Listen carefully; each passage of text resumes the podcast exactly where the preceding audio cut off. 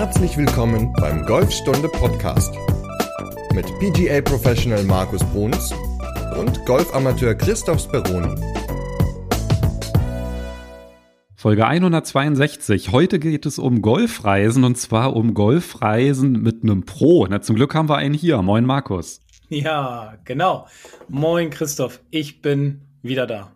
Nein, äh, doch, wieder da auch und ich bin auch dabei. Folge 162, es geht um Golfreisen und wir haben ja gerade, ich habe gerade eine hinter mir, auf der wir beide uns ja auch getroffen haben, was übrigens äh, sehr schön war, muss ich sagen. Ja, das stimmt. Allerdings ohne Golf, ne? Genau. Aber du warst ja auf Teneriffa, ich war auf Teneriffa und dann passte das so zeitlich alles ganz gut. Und dann haben wir uns an meinem freien Tag mal getroffen mit deinen Kindern und deiner Frau zusammen und haben, ja, Kleinigkeit gegessen, haben Käffchen getrunken, haben ein bisschen gequatscht, haben den Kindern beim Spielen zugeguckt auf dem Spielplatz und haben die Zeit genossen und es war ja auch super Wetter. Ne? Also wir hatten echt gutes Wetter an dem Tag. Ja, und du hast eine Runde Marshmallow-Krebs geschmissen. Sehr großzügig. Oh, ja. Marshmallow-Krebs und da waren sogar noch so schöne bunte Streusel drauf, die sollte es auch noch geben. Also das äh, hat den Kiddies gut geschmeckt, hat man auch gesehen, ne? War ja mit Nutella schön. auch noch, auch noch. no. Die Nutella-Hände, der Nutella-Mund, also ein perfekter Nachmittag für die Kinder. Ja, das Thema Golfreisen ist ja ein Thema, was wir in Folge 1 schon mal, ich würde sagen, angerissen haben, weil da haben wir über Wintertraining und Golfreisen gesprochen und so eine Golfreise mit einem Pro hat ja dann noch mal so einen anderen Schwerpunkt. Daran konnte ich mich gar nicht erinnern, dass wir da in Folge 1 drüber gesprochen haben. Ich meine, gut, das sind auch schon 161 Wochen her. Ja, also Schwerpunkte, klar, es, sind, es liegt auf dem Golfspiel, logischerweise. Jetzt gerade auf Teneriffa lag es da oder lag der Schwerpunkt auf der Vorbereitung in die Saison. Die beginnt ja aber im Grunde auch schon im November also am Ende der vorherigen Saison, um einfach zu wissen, woran kann ich im Winter trainieren, was sollte ich beachten, welche Dinge sind wichtig. Ich werde noch mal so ein bisschen auch im Platztaktik natürlich geschult und so zieht sich das dann im Grunde über den Winter immer hinweg, was immer sehr positiv ist, weil die Leute doch mit einem ja, positiven Gefühl in die, Saison, in die Saison starten können. Genau, vielleicht können wir auch mal so das Thema Reise mit einem Pro auch so ein bisschen einordnen, weil ich kann mir auch vorstellen, dass sich viele Hörerinnen und Hörer so ein bisschen wundern, oh, warum erzählen die denn jetzt darüber was? Wahrscheinlich nur, weil der Markus solche Golfreisen anbietet. Aber Vielleicht auch so zur Abgrenzung, was wir in Folge 1 besprochen hatten. Ich habe nämlich gerade mal reingeguckt in die Stichpunkte. Da hatten wir nur darüber so gesprochen, welche Ziele empfehlenswert sind, ob Leihschläger oder eigenes Bag, was da die Vor- und Nachteile sind. Das heißt, da hatten wir darüber gesprochen, wenn man vor allem, also oder wenn man vor allem alleine irgendwie Urlaub macht und dort Golf spielen will. Sorry. Beim Thema Golfreisen, da gibt es ja noch neben der Individualreise natürlich halt auch irgendwie so Golfgruppenreisen, also entweder mit Bekannten oder dass man halt auch komplett sich mit Fremden zu einer Reise trifft. Das gibt's ja auch. Und das mit dem Pro, das ähnelt ja eher so einem Intensivtraining, ne? dass man wirklich so über eine Woche einfach mal das gesamte Programm durchgeht. Und da können wir ja vielleicht so ein bisschen drauf eingehen, wie vielleicht auch so eine Woche aufgebaut ist, weil selbst wenn man nicht eine Reise mit einem Pro seiner Wahl machen möchte oder mit dir, ähm, kann man, glaube ich, auch trotzdem so ein bisschen was rausziehen, wenn man vielleicht so für sich sagt, jetzt will ich mal eine Woche intensiv trainieren, dass man sich da vielleicht auch so ein paar Anregungen ein bisschen holen kann. Und zum anderen natürlich auch so unterschiedliche Reiseziele, ne, die interessant sind. Ja, ja, genau. Also es gibt ja die Reise, was du auch schon gesagt hast, die Reisen, die man ja selbst organisiert sozusagen. Also man trifft sich mit drei Kumpels oder mit zwei Pärchen oder auch mehr Leuten natürlich und dann sagt man, okay, das ist unser Budget. Wer kümmert sich an die und die Destination? Wollen wir gerne fliegen oder in das Land wollen wir gerne fliegen? Und dann wird das halt ja von einem organisiert oder von der gesamten Gruppe. Da ist es natürlich so, dass man klar ohne Pro fliegt, dass man dann an den Ort fliegt, dass man auch vielleicht ein bisschen mehr Freizeit hat, aber im Grunde geht es darum, gemeinsam eine Woche zu verbringen oder vielleicht auch zwei, keine Ahnung, und halt viel Golf zu spielen und auch ein bisschen Sightseeing zu machen. Es gibt natürlich auch diese, das war jetzt zum Beispiel auch auf Teneriffa, gab es eine, eine Organisation, das war in Schweden, die haben irgendwie, ich glaube, es waren zwei Leute dann vor Ort die ganze Zeit, aber die Personen wechselten dann immer. Also ich glaube, die sind auf Teneriffa dann an zwei Standorte gefahren, die, die Leute, sind dann mit dem Bus hingebracht worden zu dem, zu, der ein, zu dem einen Standort, wo ich auch war und sind dann nach ein paar Tagen wieder abgeholt worden, weil ich glaube, nach drei oder vier Tagen waren das wieder andere Gesichter, die bei den beiden ähm, Begleitern waren. Da war auch kein Pro dabei, die haben dann einfach gespielt. Die haben, ja, auch mal ein Turnier hatte ich mitgekriegt gespielt, weil die haben dann eine Siegerehrung abends gemacht da in dem Hotel. Und diese Möglichkeiten gibt es natürlich auch. Das waren, oh, muss ich jetzt lügen, ich sag mal so um die 30 bis 35 Leute, würde ich sagen. Und ja, ich weiß nicht, ob die sich kannten oder da kennengelernt haben, keine Ahnung. Auf jeden Fall die Möglichkeit gibt es. Und die dritte Möglichkeit ist natürlich dann halt mit dem Golflehrer des Vertrauens, also aus dem eigenen Club zu fahren oder ja, auch mit mir gerne. Also das ist natürlich auch die Möglichkeit. Das ist dann natürlich wieder eine Intensivreise mit Training und mit Spiel. Passend zum Thema ist der Sponsor der heutigen Folge Golfen.reisen. Golfen.reisen bietet unterschiedliche Destinationen an, egal ob Alpen, Nordsee, Atlantik, Mittelmeer oder Orient. Sucht euer Reiseziel aus. Dort findet ihr unterschiedliche Pakete, egal ob Gruppenreise, mit Freunden, mit der Mannschaft oder auch Trainingsreisen mit dem Markus. Schaut einfach mal bei golfen.reisen vorbei und sucht euch eure Traumdestination aus. Ich glaube, das Stichwort intensiv trifft es wirklich ganz gut, weil wenn ich jetzt halt irgendwie privat Golfurlaub mache, also wenn ich jetzt so an meine Golfreisen denke, also ich habe eigentlich wirklich nur eine explizite Golfreise gemacht. Also ich habe zwei Pressereisen gemacht und dann habe ich halt einmal mit einem Freund, waren wir zwei Tage oder ja, zwei Tage in Göttingen und dann haben wir da halt beide Plätze gespielt. Und wenn man natürlich auf eigene Faust anreist und dann halt gegen Greenfee spielt, ne, das kann sich ja jeder ganz gut vorstellen, aber es gibt ja halt auch Hotels, die direkt am Platz sind und die haben ja dann halt auch oft solche Komplettangebote, dass man dann halt zum Beispiel so oft spielen möchte, wie man will in der Zeit oder Greenfee ist dann halt inkludiert und so. Und das ist ja dann halt auch sehr ähnlich zu den Reisen, die du anbietest. Da steht ja wirklich dann fast jeden Tag Golf auf dem Programm, ne? Ganz genau. Also fünf Tage Golf, ein Tag frei. So kann man das im Grunde beschreiben. Klar, du hast einen Tag Anreise, einen Tag Abreise, also acht Tage bist du im Grunde unterwegs. Und ähm, fünf Tage Golf mit mir, mit Training und Spielen und einen freien Tag immer so, entweder, also meistens ist der vierte Tag der freie Tag. So, und das ist halt, auch da sind viele Plätze, wo ich hinfahre, Golf Unlimited, also zum Beispiel auf Mallorca in Pula, weiß ich, da ist Golf Unlimited, da kannst du dann auch sagen, okay, am freien Tag spiele ich dann nochmal, wenn ich Lust habe, neun Löcher oder 18 Löcher. Ähm, kann dann auch nach der 18-Loch-Runde, wenn wir vorher trainiert haben, spielen wir nachmittags immer eine 18-Loch-Runde, kann dann auch nochmal neun Loch spielen. Gut, das macht keiner mehr, weil man ist dann platt.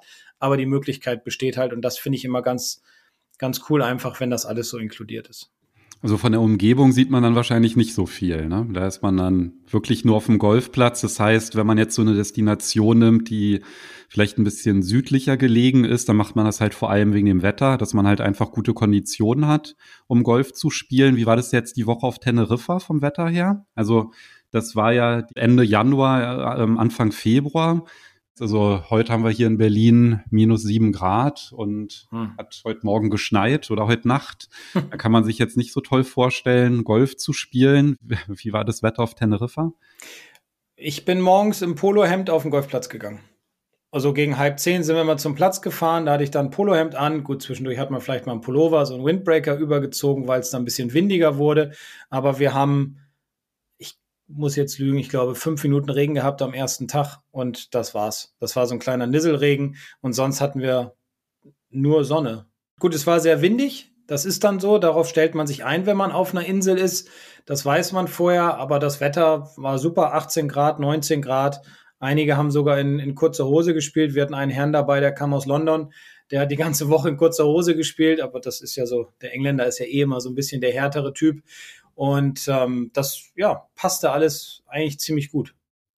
Was sind denn so klassische Destinationen so in der, sage ich mal, in der Vorsaison? Ne? Weil ich meine, so eine Trainingsreise bietet sich ja meistens auch wirklich an, bevor es halt irgendwie im April oder Mai dann halt so richtig losgeht hier in Deutschland und das Wetter schön wird, dass man da halt sich wirklich so auf die Saison vorbereiten kann. Also was sind denn so klassische Destinationen? In der Zeit? Ja, klassische Destinationen sind eigentlich über den ganzen Winter hinweg. Ich war ja im November eine Woche in Belek.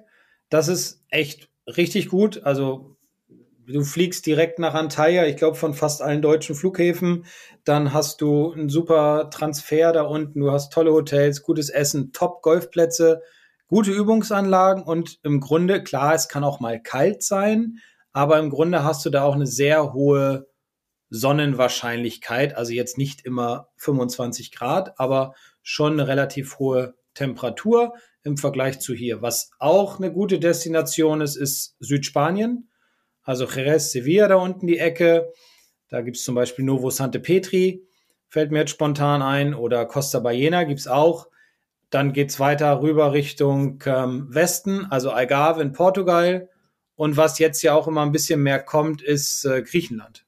Da war ich allerdings noch nicht. Also Belek, Südspanien, Mallorca natürlich auch.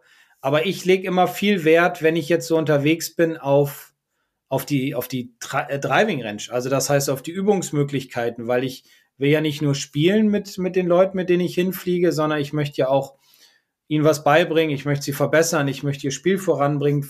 Und da achte ich immer, bevor wir eine Destination aussuchen, gucke ich dann auch immer im Internet, wie sind die Trainingsmöglichkeiten, wie ist die Driving Range, wie ist der Kurzspielbereich. Und das ist, liegt für mich, da lege ich immer besonderen Wert drauf, dass das eigentlich ja gut ist, beziehungsweise ausreichend ist, dass man da gut trainieren kann. Da ist dann noch besonders wichtig, dass man auch seine eigenen Schläger mitnimmt, ne, bei so einer Auf Trainingsweise. Ja. Weil ansonsten, wenn man halt nur mal so eine Runde spielt, da muss man natürlich immer auch drauf achten, naja, was, wie sind denn so die Schläger, die man sich dann ausleihen kann, aber bei einer Trainingsreise da macht es eigentlich gar keinen Sinn, irgendwie mit fremden Schlägern zu spielen. Ne? Ist das auch was, was du machst, dass du dann zum Beispiel auch so ein bisschen aufs, aufs Equipment guckst? Ich gucke auf alles. Also in der Woche gucke ich wirklich auf alles. Also aufs Equipment auf jeden Fall. Und ähm, das hatte ich zum Beispiel im November, als ich in Belek war mit einem, einem Ehepaar. Die waren jetzt auch mit auf Teneriffa. Die kommen nächste Woche zum Fitting zu mir gefahren. Extra aus, aus Marburg, glaube ich, kommen sie. Und da hatte ich auch schon im November gesagt, ja, da müssen wir auf jeden Fall ran, weil sie ist klein, sie hat zu lange Schläger, die sind auch zu schwer. Also das passte alles nicht. Und da lege ich natürlich auch Wert drauf und gebe meine Empfehlung oder meine Tipps natürlich weiter, ganz klar. Und wahrscheinlich halt auch die Organisation auf dem Platz, wenn man halt sein Back hat. Da kann man wahrscheinlich auch mehr Schlüsse draus ziehen, als wenn man da jetzt irgendwie mit so einer Fremdtasche unterwegs ist und dann vielleicht noch nicht mal eine Pitchgabel hat oder so, ne? Ja, das auf der einen Seite. Auf der anderen Seite ist es natürlich auch immer ganz interessant zu sehen mit den Leuten, mit denen man unterwegs ist, welchen Schläger benutzen sie für welche Distanzen und können sie das richtig einschätzen? Und das war ja auch ein Thema in, jetzt musst du mir helfen, ich glaube Folge 160 mit dem Launch Monitor, wo wir auch darüber gesprochen haben, dass ein Launch Monitor wichtig ist fürs eigene Training, um die Carry-Distanz zum Beispiel oder Totaldistanz herauszufinden. Und das ist auch ein Punkt, der ja wichtig ist. Und wenn ich auf dem Platz bin und habe fremde Schläger, kann das natürlich immer schon variieren. Wenn ich meine eigenen habe, gewöhne ich mich dran. Ja, ich, äh, jeder Schläger funktioniert ja anders, jeder Hersteller baut ja anders. Deswegen ist es immer sehr, sehr sinnvoll, die eigenen Schläger mitzunehmen und äh, damit dann zu trainieren in der Woche. Übrigens in der letzten Folge 161 gewesen. Oh, Durch deine Reise bist du da wahrscheinlich jetzt gerade ja. durcheinander gekommen. Ja, Wahrscheinlich. Weil das schon ein bisschen länger her ist, dass wir sie aufgenommen haben. Ja, genau. Hatten wir davor aufgenommen. Deswegen, ja. Ja. Also eigene Schläger, ganz wichtiger Punkt. Und ja, ich sag mal, Golfgepäck, was, wo lag das jetzt? Ich glaube, pro Strecke 60 Euro. Das ist dann ja am Reisepreis mit inkludiert. Ähm, das sollte man dann auf jeden Fall schon machen. Und auch alles ganz angekommen, die Bags. Ja, alle, alle Golftaschen sind angekommen. Alles ist heile geblieben. Klar, es gibt ja auch so schöne Überzieher, so schöne Travel-Cover, die ja gepolstert sind im oberen Bereich. Dann stopft man die Schläger nochmal aus, macht da auch nochmal den, den, den Überzug von der Golftasche drüber. Also da gibt's ja viele Möglichkeiten, um die Schläger zu schützen. Und da sollte man dann nicht am falschen Ende sparen, also nicht an dem Travel-Cover. Wenn man sich ein neues kauft, sollte man schon gucken, dass das gut ist, ein bisschen hochpreisiger und oben vor allem im Bereich der Schlägerköpfe gepolstert ist. Ja, ich habe ja noch einen Profi-Tipp für die Schlägerköpfe und zwar, wenn man einen Bambusstab mit ins Back macht, der ein bisschen länger ist als der Driver, dann ist das ein perfekter Schutz, weil wenn es da nämlich irgendwie gegenkommt, dann bricht nämlich nicht der Driver-Kopf, sondern der ähm, der Bambusstab, der federt das dann halt super ab. Alternativ kann man natürlich auch immer den Driverkopf nochmal abschrauben, ne, um auf Nummer sicher zu gehen. Aber der Vorteil von diesem Bambusstab ist einfach, dass der halt total robust ist und ganz leicht. Also das ist auch nochmal ein ganz guter Tipp, um die Schläger zu schützen beim Transport. Sehr gut. So, jetzt haben wir ja ganz viele Winterziele besprochen. Ich persönlich mag ja auch das eine Ziel, das du immer auch anbietest bei deinen Reisen, den Flesensee, weil der einfach so viele Golfplätze hat. Also da kannst du ja wirklich, wenn du da fünf Tage bist, jeden Tag einen anderen Platz spielen. Ne? Ja, theoretisch ja. Und du hast auch eine riesengroße Driving Range mit allen Möglichkeiten, dein eigenes Spiel zu trainieren. Gut, da, da fahre ich ja mal gerne hin, weil das ist ja so ein bisschen ja, back to the roots, weil ich damals ja drei Jahre da gelebt habe. Und äh, ja, ich fühle mich da mal wohl. Ich finde die Anlage toll und die Wege sind kurz, auch von den Hotels. Die Hotels sind gut und die Plätze, ja, hast ja, hast ja schon gesagt, fünf Stück. Einer ist, glaube ich, sogar so ein, so ein Fußball-Golfplatz. Dann hast du so einen Neunloch-Kurzplatz mit oh, einem Paar vier. Einem Paar vier, genau. Und nee, zwei Paar vieren, die aber auch nicht so wirklich lang sind. Und dann hast du ja drei 18 Lochplätze, einmal den großen, den, den, den Schlossplatz, dann den, ich weiß gar nicht, wie er jetzt heißt, Schloss Torgelow Platz oder so, da hat mal die Senior Tour stattgefunden und dann hast du noch ein paar 67 Platz, meine ich. Also hast du für unterschiedliche Spielstärken was dabei ja. und also das finde ich ja auch ganz reizvoll. Also wenn man nämlich so eine Woche dann da ist und dann trainiert und dann auch die Möglichkeit hat, auch unterschiedliche Plätze zu spielen, das finde ich halt echt super. Und zum anderen finde ich natürlich auch so ein Ziel in Deutschland ist ja auch nochmal attraktiv von der Anreise her, ne, dass man da gut hinkommt. Man muss nicht fliegen. Also ja. das finde ich auch nochmal eine, eine schöne Option einfach. Ja, nimmst dein eigenes Auto, fährst los, schmeißt die Sache in den Kofferraum und ja, los geht's und kannst dann auch ganz entspannt wieder zurückfahren. Also das ist auch immer eine schöne Destination. Fahre ich jetzt im Mai auch wieder hin und werde das dann definitiv auch die nächsten Jahre weiter anbieten. Genau, aber so eine frühzeitige Vorbereitung auf die Saison empfiehlt sich natürlich dann eher ähm, in den südlichen Gefilden. Vielleicht kannst du ja jetzt mal so ein bisschen drauf eingehen, wie denn so eine Trainingswoche dann auch strukturiert ist. Also du musst dir ja auch irgendwie so ein Programm überlegen, ne? Also was du so im Kopf hast. Passt du das dann halt auch manchmal an in Abhängigkeit der Spielstärke der Teilnehmer oder hat das eigentlich immer bisher so gepasst, was du dir überlegt hast? wir können ja einfach mal so eine Woche durchgehen. Also klar, mit Ankommen und so weiter kennenlernen am ersten Abend. So, nächsten Tag trifft man sich, fährt dann zur Anlage oder geht halt, kommt immer drauf an, wo die Anlage dann ist. Und dann ist es meistens im ersten Tag, dass ich morgens mir die Leute einfach mal auf der Driving Range angucke. Also das heißt, wir schlagen uns gemeinsam ein, wir machen uns vorher ein bisschen warm gemeinsam. Da bin ich aber auch so, dass ich immer gucke, dass jeder so ein bisschen sein individuelles Aufwärmprogramm macht. Ich gebe dann schon immer so ein bisschen Tipps, welche Muskeln sind wichtig, welche Körperteile sollten jetzt ein bisschen mehr gedehnt werden. Jeder macht das dann aber in seinem eigenen Tempo, weil ja jeder anders ist. Ja, also der eine hat vielleicht Probleme mit der Schulter, da muss er aufpassen, dass er sich nicht zerrt oder so. Also das soll dann auch jeder so ein bisschen individuell machen. Und dann am ersten Tag geht es mir erstmal darum, die Leute kennenzulernen, zu gucken, wo liegen so die Stärken und die Schwächen vor allem im Langspiel. Das heißt, wir machen dann ungefähr zwei, zweieinhalb Stunden Training auf der Driving Range. Jeder kriegt dann so ein, zwei Ideen von mir, ein, zwei Hilfsmittel oder Tipps dazu, die er dann ja erstmal trainiert. Jeder aber auch wiederum in seinem Tempo. Also das ist jetzt nicht so, dass ich sage, du musst jetzt hier in den zweieinhalb Stunden keine Ahnung, 200, 250 Bälle geschlagen haben. Das wäre der falsche Ansatz. Also wenn jemand sagt, ich möchte Pause machen, dann macht er Pause. Wenn jemand sagt, ich bin kaputt, weil ich möchte nachher noch 18 Löcher vernünftig spielen, dann kann er auch ins Clubhaus gehen, Kaffeetasse, äh, Kaffeetasse trinken. Super. Eine Tasse Kaffee trinken und ja, also das ist so der erste Tag, der erste Vormittag. Dann gehen wir auf jeden Fall, bevor wir auf den Platz gehen, eine Kleinigkeit essen. Und bevor wir zwischen Mittagessen und auf den Platz gehen wir immer noch mal so eine Viertelstunde, 20 Minuten aufs Puttinggrün. Das ist mir immer ganz wichtig, dass man ein Gefühl für das Grün bekommt. Und da versuche ich die Leute auch schon so ein bisschen in so eine Struktur hineinzubringen, in eine Routine, zu bringen in eine Vorbereitungsroutine, zum Beispiel vor einer eigenen Runde oder auch vor einer Turnierrunde, dass sie so diese Abläufe halt kennenlernen. Patten, paar Chips machen. Vorher haben wir uns ja eingeschlagen und dann geht es im Grunde auf den Platz. Und ich versuche es immer, dass ich jeden Spieler auf den 18 Löchern sehe. Also ich spiele mit und ich lasse mich dann, das geht immer ganz gut auf, nach sechs Löchern oder nach neun Löchern, kommt immer auf die Teilnehmerzahl drauf an, lasse ich mich immer zurückfallen. Das heißt, ich starte im ersten Flight, ja, bleib dann irgendwann stehen, gehe in den zweiten Flight, bleib dann wieder stehen und gehe dann in den dritten Flight oder vielleicht sogar auch in den vierten Flight hinein. Kommt auf, immer darauf an, wie viele Leute dabei sind. Somit kriege ich einen Eindruck von den Spielern.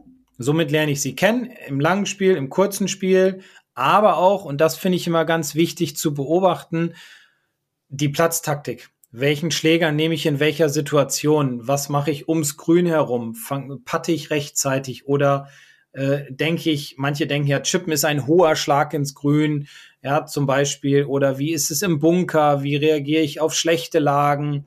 Wie steht der Schläger, wenn der Ball im Raff liegt? Also auf all solche Dinge achte ich dann und darauf baue ich dann im Grunde viel auch mein Training in den nächsten Tagen auf.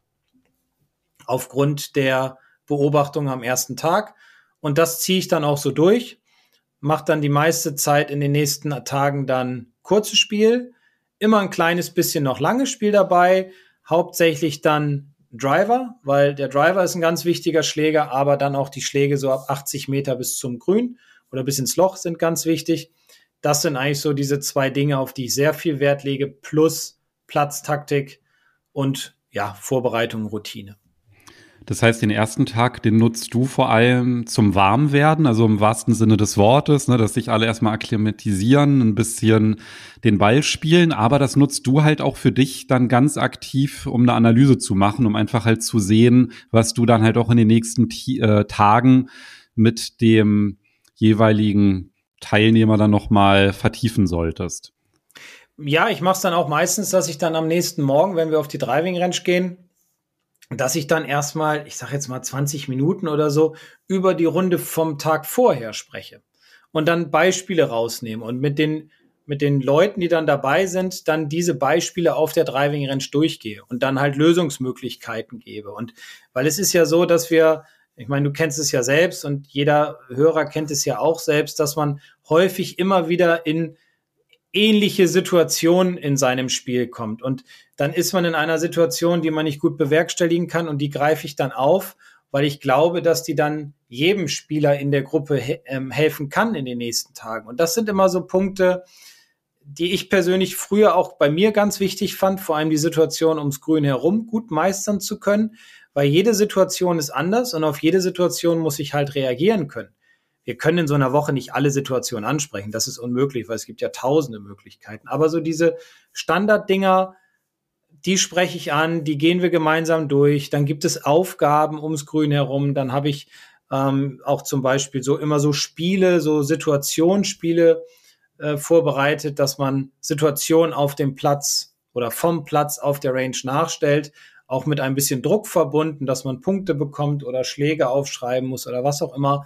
Und das, äh, ja, kommt immer sehr gut an. Also das ist so mein Eindruck von außen, dass die Leute dann darüber viel lernen und das dann auf dem Platz halt auch umsetzen können. Ich hatte ja auch ein paar, also jetzt nicht speziell vor dieser Folge hier, sondern so über die Zeit, als wir das auch mal so erwähnt haben, dass du Golfreisen anbietest, hatte ich auch so Nachrichten bekommen. Wir sind Anfänger, ist denn so eine Reise was für uns? Da sind doch bestimmt nur richtig gute Golfer dabei, die alle Handicap 0 haben und den Drive 320 Meter weit schlagen. ja, das ist die falsche Vorstellung. Die kommen dann in der Woche danach in, in, in der Türkei zum Beispiel, wenn dann wieder die äh, Turkish Airlines Open da stattfinden. Ach so, ich dachte, dass die nach einer Woche dann das Niveau erreicht haben, aber am Anfang, nein, ja, nein, ja. Quatsch. Nee, du kannst ja vielleicht mal so ein bisschen erzählen, wie auch so zu den Spielstärken. Also muss ich jetzt super erfahren sein und richtig gut, damit ich da was rausholen kann? Oder wie sieht denn das aus, wenn ich jetzt gerade zum Beispiel ganz frisch meine Platzreife habe? Ja, also ich würde immer ein kleines bisschen Erfahrung voraussetzen. Also das heißt, wenn ich jetzt keine Ahnung, ich fliege jetzt im März auf zwei Reisen. Wenn ich jetzt morgen meine Platzreife mache, dann würde ich es jetzt ein bisschen zu früh finden, sagen wir mal so. Also so ein bisschen auf dem Platz gewesen zu sein, Erfahrung gesammelt zu haben, ist schon ganz wichtig. Ich habe immer Leute dabei, die jetzt, ich hatte jetzt im November, die hatten Handicap 52 und 48, ein Ehepaar.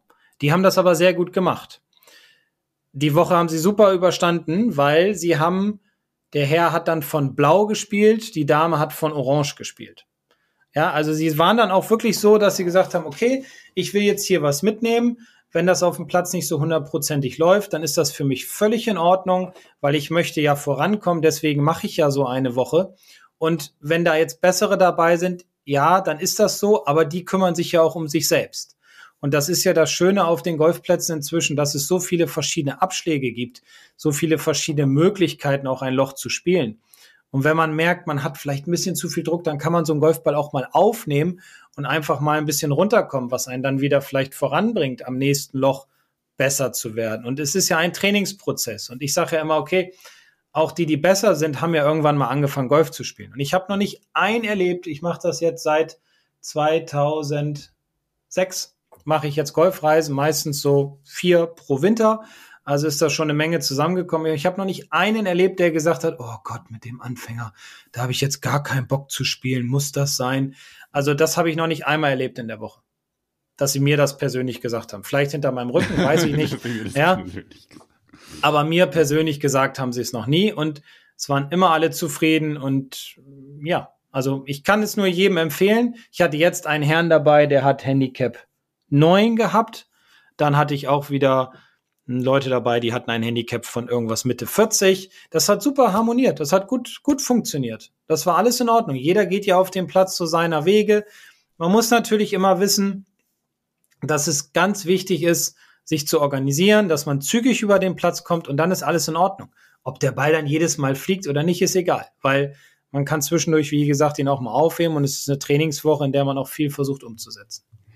Ich glaube, das, was du auch erwähnt hast mit den anderen Abschlägen, das ist ja vielleicht auch etwas, worauf man selber gar nicht kommen würde. Man denkt dann halt, ja, äh, Frau von Rot, Mann von Gelb. Das ist ja irgendwie so total eingebrannt in den meisten Golferhirn.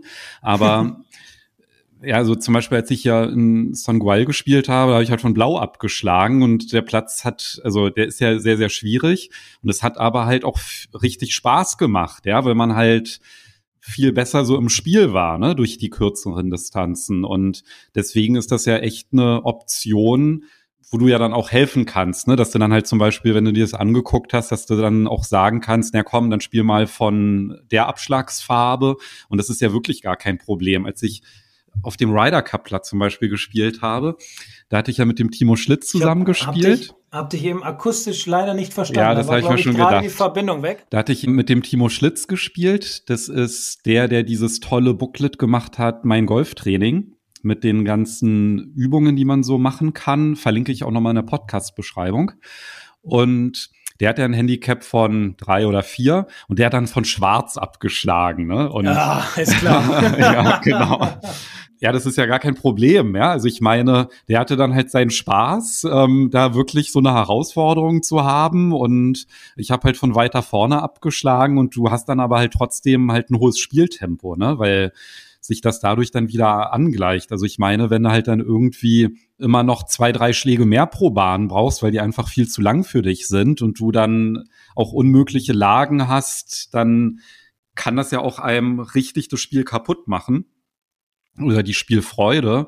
Und das ist ja halt echt nochmal eine gute Option, einfach von anderen Abschlägen zu spielen. Also finde ich dann halt auch gut, dass du das dann auch unterstützt. Ich unterstütze das voll. Ich unterstütze das voll, weil, also ich habe auch mal so die Erfahrung bei mir selbst gemacht. Ich habe vor Jahren, vor einigen Jahren war ich mit einer Gruppe in, in Südspanien und sind wir einen Tag nach Valderrama gefahren, haben den Platz gespielt und da habe ich ganz großkotzig gesagt am ersten Abschnitt, ich spiele von ganz hinten, also auch von Schwarz. Und nach drei Löchern habe ich gesagt, okay, ich komme zu euch nach vorne, weil das war mir auch persönlich zu brutal. So, und das ist auch, also diese, diese eigen, eigene Einsicht ist halt auch ganz wichtig dabei.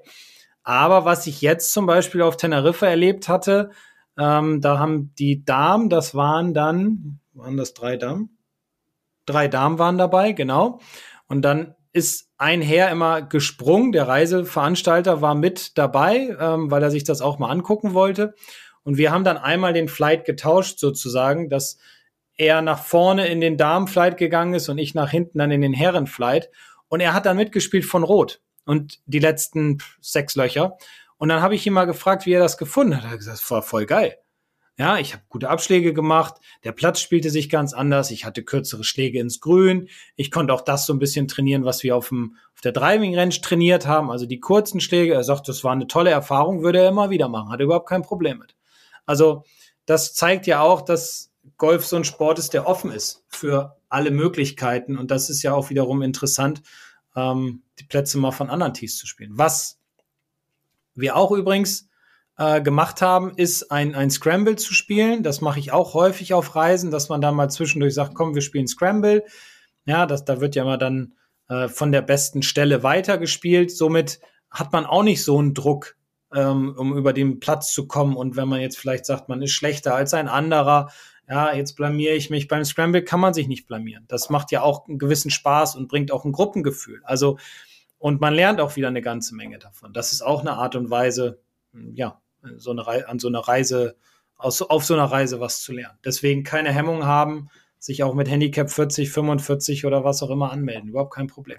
Na, bei der Spielform, die du jetzt gerade angesprochen hast beim Scramble, da hast du ja dann auch wirklich so eine psychologische Facette, die du vielleicht sonst gar nicht so hast. Ne, weil wenn dein Mitspieler zum Beispiel einen super Schlag macht, und dann weiß ich, okay, ähm, jetzt kann ich entweder auf Risiko spielen oder ich kann komplett ohne Druck spielen. Ne? Das ist ja dann genau. auch so ein Gefühl, was man gar nicht sonst kennt, wenn man genau. alleine unterwegs ist. Und umgekehrt, wenn dein Mitspieler zum Beispiel seinen Schlag halt äh, ins Ausschlägt und du weißt, oh, jetzt kommt's auf mich drauf an, dann mache ich vielleicht gar nicht so viel Risiko. Komm, ich spiele den auf Nummer sicher, wäre vielleicht auch etwas, ein Gedanke, den man gar nicht so explizit hätte, wenn man alleine spielen würde. Also das finde ich auch eine super spannende Facette, wenn man über ja einfach eine andere Spielart auf einmal Situationen kennenlernt, die man sonst gar nicht erleben würde auf dem Golfplatz. Da kann man eine ganze Menge für sich rausziehen, auch fürs Spiel alleine, finde ich. Man, man lernt ein bisschen mit Druck umzugehen, man lernt aber auch ein bisschen entspannter an die Sache ranzugehen. Man lernt den Platz von anderen Seite kennen und ja, und man lernt die Leute auch besser kennen und vielleicht entsteht daraus ja auch wieder wieder so eine kleine Gruppe oder so, dass man sich dann vielleicht nochmal für eine Reise verabredet oder sich mal. Ich habe von Mallorca letztes Jahr, da haben sich drei Männer ganz gut verstanden, die zwei wohnen in Celle, einer wohnt unten bei Aachen und die sind im Sommer mal für ein Wochenende dahin gefahren. Und die haben immer Kontakt. Die fliegen jetzt mit mir wieder zusammen nach Mallorca. Also ja, das kann da auch raus entstehen. Also das ist schon immer eine nette Angelegenheit, so eine Woche. Wie ist denn so der Altersschnitt ähm, auf deinen Reisen von den Teilnehmern? Von bis. Also ist jetzt keiner dabei, der 18 ist oder 20 oder so. Also jetzt muss ich echt überlegen. Ich bin meistens, bin ich der Jüngste. Ja, würde ich sagen. Also ich bin meistens so mit 43 noch der Jüngste. Das Küken. Das Küken, genau. Nach oben, ja, der Älteste war 72. Ja. Und sonst so zwischen 50 und 60 wahrscheinlich. Ja, ne, genau. Das, also zwischen, ich sag mal, zwischen 50 und 70 ist so der, der Altersschnitt. Jetzt unter 40 ist relativ selten, war bestimmt auch mal der eine oder andere dabei, habe ich jetzt aber nicht mehr so im Kopf. Aber die meisten sind halt so zwischen 50 und 70 und sind sportlich gut unterwegs, haben Bock, noch was zu lernen, haben Lust, äh, ja, schöne Golfdestinationen kennenzulernen und deswegen fahren sie mit mir. Was mich noch interessieren würde, so eine Trainingseinheit, wie läuft denn die dann ab? Also was machst du da konkret? Am ersten Tag hast du ja gesagt, wie das abläuft, aber wenn du zum Beispiel so festgestellt hast, so das waren jetzt Situationen und du hast die kennengelernt, ist es dann halt so, dass du ähm, nochmal spezielle Übungen machst? Also machst du oder machst du auch Techniktraining dann? Also ich, ich, ich bin nicht der Typ, der hingeht und sagt, wir müssen jetzt deinen Schwung komplett verändern in der Woche. Das, das mache ich nicht. Weil das wäre der falsche Ansatz. Ich versuche halt an der Technik, die wir am ersten Tag bearbeitet haben, an den ein, zwei Punkten, versuche ich in der Woche immer weiter dran zu bleiben. So, das heißt, ich gucke mir die Leute auch alle in Ruhe an, deswegen nehme ich mir auch Zeit, damit man da jetzt bloß nicht irgendwas durcheinander bringt und sagt dann, okay, das jetzt, okay, diese Woche im langen Spiel ist für dich die Aufgabe, zum Beispiel deinen Griff stärker zu greifen. Also, dass du zum Beispiel zweieinhalb bis drei Knöchel siehst. So, das ist jetzt erstmal die Aufgabe. Und daraus entwickelt sich schon mal eine ganze Menge. Damit hat der Spieler auch schon viel zu tun.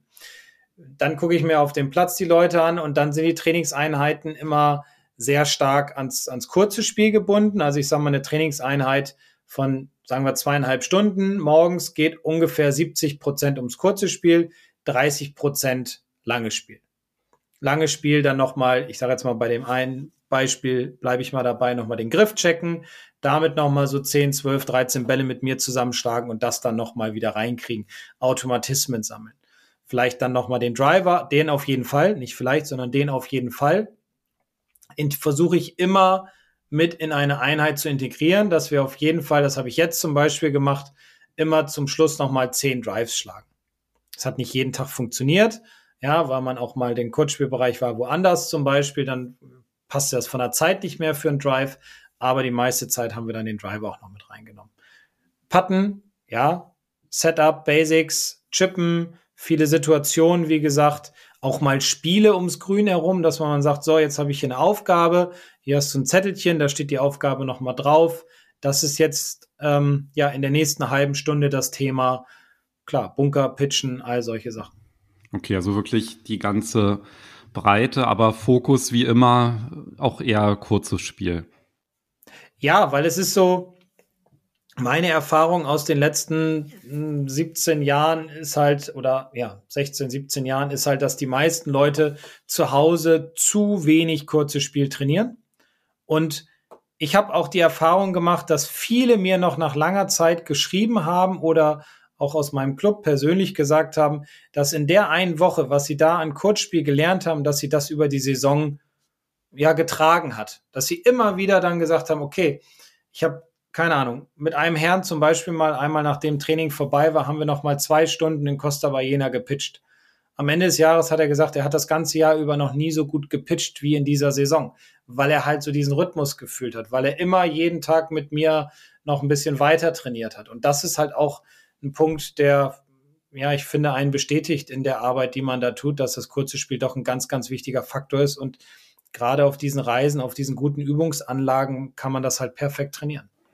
Ja, vor allem, ich glaube auch gerade beim kurzen Spiel, also wenn ich jetzt daran denke, an unsere Runden in Semlin, dass du da so, beim Patten einfach die Sachen, die du mir so erzählt hast, ja, das waren so, ach so, hatte ich nie auf dem Schirm und das sind ja dann auch wirklich so Sachen, die hängen bleiben, ne, weil das ist ja dann nicht irgendwie so eine Bewegung oder irgendwas, ja, achte ich auf dein Handgelenk oder irgendwas, sondern das sind halt einfach so ganz, ähm, praktische Tipps, die jetzt auch nicht kompliziert umzusetzen sind, wo man halt einfach einen, einen direkten Nutzen erzielen kann. Also ich kann mich zum Beispiel noch ganz gut erinnern, als ich meine Putts immer zu kurz gelassen habe, dass du dann halt meintest, ja, guck doch mal, äh, wie lang hier die Grashalme sind und dann gucken die auch noch in deine Richtung. Ist ja klar, dass, äh, dass die Bälle dann zu kurz bleiben. So, ja. dann dachte ich, ja, ich habe noch nie drauf geachtet, in welche Richtung die Grashalme die zeigen. Die Grashalme ja? wachsen. Genau. Ja, ja, ja. ja. Und hat ja geholfen, ne? Hat geholfen. Ja, wird genau. sonst immer zu lang. Nein. Ja.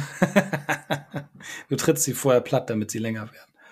Das ist eigentlich so ein, ja, so ein Ablauf, sage ich mal, in der Woche. Dritter Tag, äh, vierter Tag ist dann frei, steht zur freien Verfügung, kann man machen, was man will. Und ja, dann hat man dann zum Schluss nochmal zwei Tage auch nochmal Training, auch nochmal spielen, ähm, nochmal ein bisschen intensiver auf die Dinge eingehen. Und ja, also das ist eigentlich so ein ganz guter Plan. Ich glaube, da hat man jetzt eine ganz gute Vorstellung bekommen, wie so eine Reise mit dir abläuft. Der Vorteil ist natürlich, wenn man das mit dir macht, ne, du bist ja ganz nett, bei anderen Pros, da weiß man vielleicht nicht so. Ganz also da nett, kauft man, da kauft man nicht die Katze im Sack. ja, ganz nett, die kleine Schwester von, ja. Äh, ja, also das ist immer, da ist man natürlich auch, auch, auch frei. Ich habe auch viele Leute, die sagen, zum Beispiel, also habe ich auch die Erfahrung gemacht, ja, wenn ich mich jetzt anmelde für so eine Reise, dann weiß ich ja gar nicht, wer dabei ist. Und dann sage ich immer, okay, es gibt die Möglichkeit, einfach sich anzumelden und zu gucken, wer ist dabei und dann auch zu wissen, okay, es könnte mal sein, aber ich habe bis jetzt noch nie Theater gehabt. Oder es gibt auch die Möglichkeit, sage ich dann immer, wenn du eine Reise machen möchtest mit mir zusammen, dann such sechs oder sieben Leute, ja, sag mir ein Budget und dann suche ich dann äh, die Destination raus. So, das ist auch eine Möglichkeit. Dann fährt man halt auch mit seinen Kumpels, mit befreundeten Pärchen, fährt man dann halt mit mir zusammen irgendwo hin. Man weiß, man kennt sich gut, man kennt die Charaktere gut, man hat Spaß in der Woche. Ich bin dabei, helfe bei allen möglichen Situationen. Ich organisiere das dann vorher auch, natürlich mit dem Reisebüro zusammen. Und dann hat man eine wunderbare Zeit. Zum Abschluss nenn doch mal deine nächsten Reisetermine, falls man jetzt Lust bekommen hat. Ja, also jetzt im Frühjahr ist schon alles voll. Das geht dann wieder weiter im Oktober. Ach so, ist Flesensee schon voll? Ja, oder ein, ein Platz ist, glaube ich, noch frei. Okay, also glaub, Mai wäre das, ne? 9. Mai, Anfang Mai, Mai. bis 13. Mai. Hm. Dann geht es weiter im Oktober. Vom 7. Oktober bis 14. Oktober geht es nach Novo Sante Petri. Und am Was 28. ist das denn? Novo Sante Petri, das ist bei Jerez, Südspanien. Andalusien. Das ist Andalusien, ne? Genau. Und dann geht es dann nochmal im Oktober vom 28.10. bis 4.11. nach Belek. In die Türkei. Genau. Wenn aber sonst jemand eine Reise machen möchte, schreibt mich gerne an. Ich organisiere das und dann kann es losgehen.